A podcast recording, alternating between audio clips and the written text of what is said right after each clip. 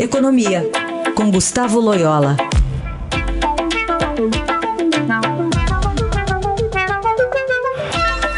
Oi, Loyola, bom dia. Bom dia. Começar então sobre reforma da Previdência. É, a gente está analisando esse, a costura desse texto desde a semana passada e agora, essa semana, o governo vai tentar trabalhar para reincluir alguns dispositivos que foram retirados nesse texto que foi chamado pelo deputado Samuel Moreira como mais consensual, né? E não é um decreto, é um relatório que está ainda aberto a novas modificações. Que avaliação você faz desse texto e também da reação do Paulo Guedes na semana passada, o, o chamando de um, um, possível aborto da reforma? Olha, eu acho que o, o, relatório do deputado Samuel ele, ele preserva grande parte da, da reforma proposta é, pelo governo, né? É, como, como foi mencionado há pouco, quer dizer, alguns pontos é, já se esperava que caíssem mesmo e que é, não tem, é, vamos dizer assim, um impacto tão grande, como é o caso do, do BPC e, e da aposentadoria rural. Né? É, e também eu acho que já, eu acho que pode ser deixado para uma etapa posterior a questão da capitalização, né, da nova previdência, vamos dizer assim. É, o mais importante nesse momento, a meu ver, é ajustar os parâmetros da previdência atual. Né? Então, se, se isso for necessário para atingir um, um, um, consenso, enfim, um apoio maior no, no Congresso, que seja assim. É, existe essa questão aí que o, o ministro está preocupado com as regras de transição e com algumas é, pegadinhas, né, como foi mencionado, que podem atrapalhar. É, o importante é que haja o diálogo e que é, esses pontos sejam resolvidos. Agora, eu acho que, no final das contas, se sairmos do Congresso com uma economia aí nos próximos 10 anos entre 800 e 900 milhões, já seria muito bom. É, eu, outra preocupação que eu tenho é a questão dos estados e municípios. É, a sua exclusão é muito ruim, né, porque os estados e municípios estão, a maioria deles, numa situação muito difícil, e em grande parte essa, esse problema é causado pela crescente aumento das despesas com previdência de funcionários. Então, se eles ficam fora, isso, é, isso não, não ajuda a resolver o problema de estados e municípios, que é, devem continuar né, é, passando PIRES aí para que o governo federal os ajude. Enfim, do ponto de vista global de ajuste fiscal, não é bom que os estados e municípios continuem com problemas. Quer dizer, é, a, a hora, para na sua visão, de fazer a reforma nos estados seria essa, porque depois politicamente vai ser mais difícil, então.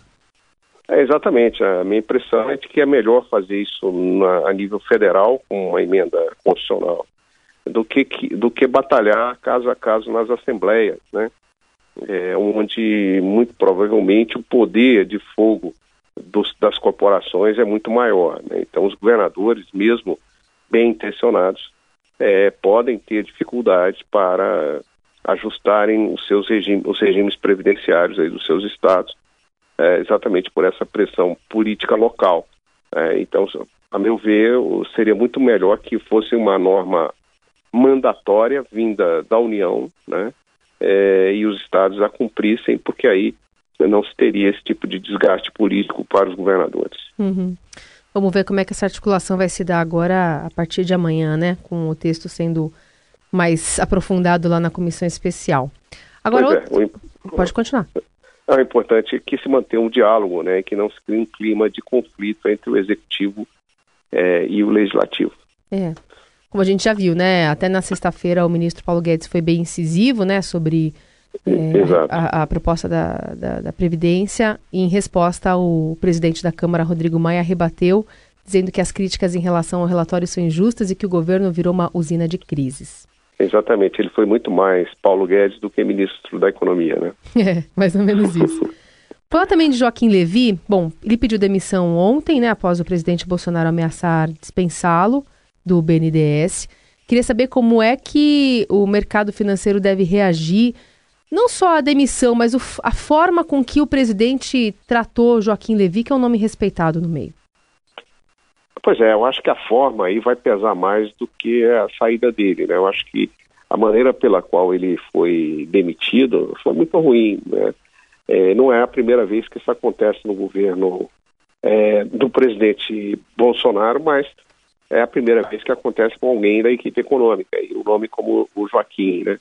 É, e o, o, argumento absolutamente tolo, né, bobo, é, de que a, por causa da nomeação de um diretor que foi é, chefe de gabinete do ex-presidente do, do BNDES. Eu acho que é, quem já trabalhou no serviço público, como é o meu caso, por exemplo, é, sabe muito bem que nós, quando estamos no governo, nós somos servidores do Estado é, e não do, do, do, governo de plantão. Né? Então, é, é, não, não necessariamente quem serve o governo é, A ou B tem uma, a, a, uma, adesão, uma adesão, vamos dizer assim, ideológica ou partidária àquele governo. Eu acho que esse, isso não, não se reconheceu nesse caso. Ah, de, por outro lado, já havia aí um, alguns pontos de, de tensão, vamos dizer, entre o próprio Joaquim e o ministro da Fazenda, principalmente na questão da devolução dos recursos do Tesouro, e, e também o, o, presidente não estava é, não estava muito satisfeito com a falta de investigação, vamos dizer assim, de apuração sobre os empréstimos do BNDES. Ah, tudo bem, o presidente tem esse direito de, de demiti-lo, mas é, a forma realmente foi muito ruim. Né? Isso eu acho que vai pesar um pouco no mercado. Até porque cada vez fica mais difícil para levar gente boa para o governo, né? porque ninguém vai trabalhar no governo para ficar sujeito a uma humilhação pública dessa maneira. É, eu acho que eu, eu, li a nota dele aqui mais cedo na íntegra e eu resumi, tentei resumir numa frase: eu não preciso disso. Acho que ele não precisava Exato. disso, né? Não, não precisava, né? A pessoa que tem um currículo que ele tem, enfim, e quem conhece o Joaquim Levi sabe que ele, ele sempre serviu muito bem ao Estado, é, independente do governo, ele, ele, ele, ele trabalhou no governo FHC, depois foi indicado para compor a equipe técnica do ministro Palocci, enfim, é, depois foi ministro da, da ex-presidente Dilma também tentando fazer um trabalho de ajuste fiscal depois das pedaladas do ex-ministro Guido Mantega e tal, enfim, tem todo esse currículo internacional aí muito, muito, muito bom, né? Não merecia realmente. É, eu acho que o, falava-se muito aí que é, que o PT, é, part, é, vamos dizer assim, é, partidarizava muito aí a, as nomeações e tal, é, aparelhava o Estado, os, os, os cargos de governo, mas aparentemente o governo Bolsonaro tende a ir pelo mesmo caminho, infelizmente. Né? Só para concluir, Loyola, é, essa reportagem do Estadão é, deste domingo falando sobre a Petrobras e a maior descoberta de gás desde o pré-sal lá na região de Sergipe, o que, que deve trazer realmente, a, a, em quanto tempo, né, alguma mudança em relação ao preço do gás natural aqui para os brasileiros? É, eu, é a expectativa que se tem, né? O Brasil tem um, apesar de já, mesmo antes da descoberta já ter gás natural, é, em relativa abundância, é os nossos preços aqui são muito altos, né? Aliás, uhum. o preço de combustível no Brasil em geral. Isso tem a ver com questões logísticas e questões tributárias, é, a meu ver.